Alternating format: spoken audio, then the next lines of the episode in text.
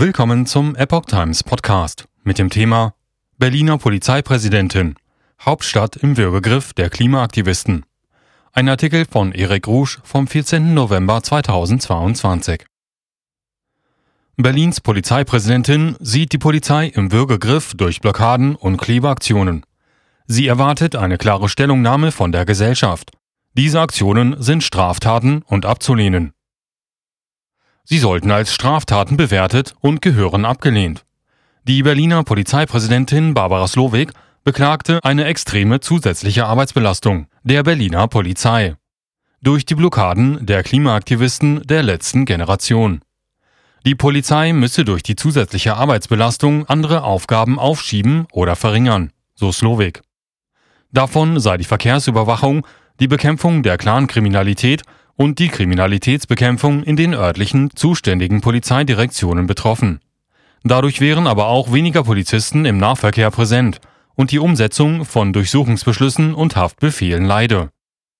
Die Polizei Berlin arbeitet auf der Straße und im Landeskriminalamt mit allen Mitteln, die uns rechtsstaatlich zur Verfügung stehen, um unsere Stadt aus dem Würgegriff dieser Protestaktionen freizubekommen, erklärte sie im Interview mit der Welt. Seit Beginn der Klimablockaden Anfang des Jahres wären bereits 576 Verfahren durch die Polizei ausermittelt und der Staatsanwaltschaft übergeben worden. Insgesamt habe man im Zusammenhang mit Klimaprotesten fast 2000 Strafverfahren eingeleitet. Zudem seien bereits 224 Strafbefehle an Klimaaktivisten ergangen.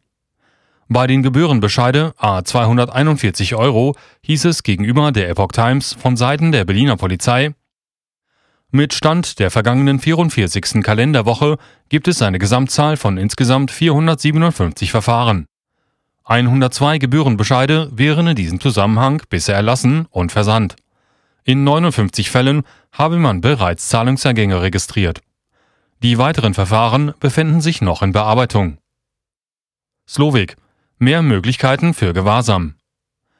Angesichts der gestiegenen Belastung fordert die Polizeipräsidentin mehr Möglichkeiten, die Aktivisten in Gewahrsam zu bringen.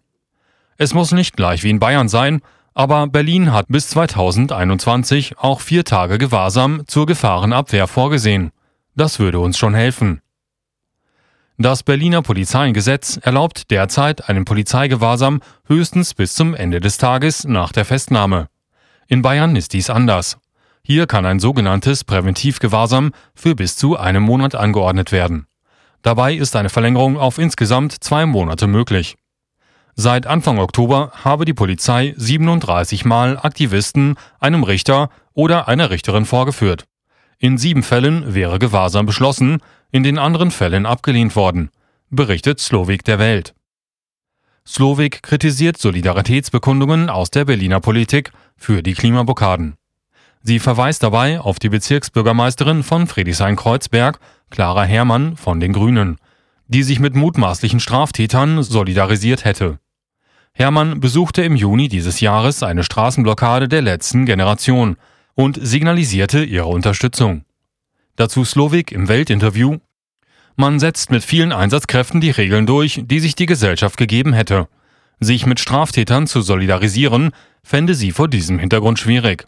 In einer Demokratie gäbe es andere Möglichkeiten, Protest auszudrücken, sagte sie. Polizeipräsidentin hofft auf Verurteilung der Blockade Klimaaktivisten. Zu dem kürzlich bekannt gewordenen Urteil eines Berliner Amtsrichters, der eine Geldstrafe gegenüber einer Klimablockade Teilnehmerin der letzten Generation ablehnte, äußerte Slowik im Interview, sie hoffe sehr, dass andere Richter andere Urteile fällen werden.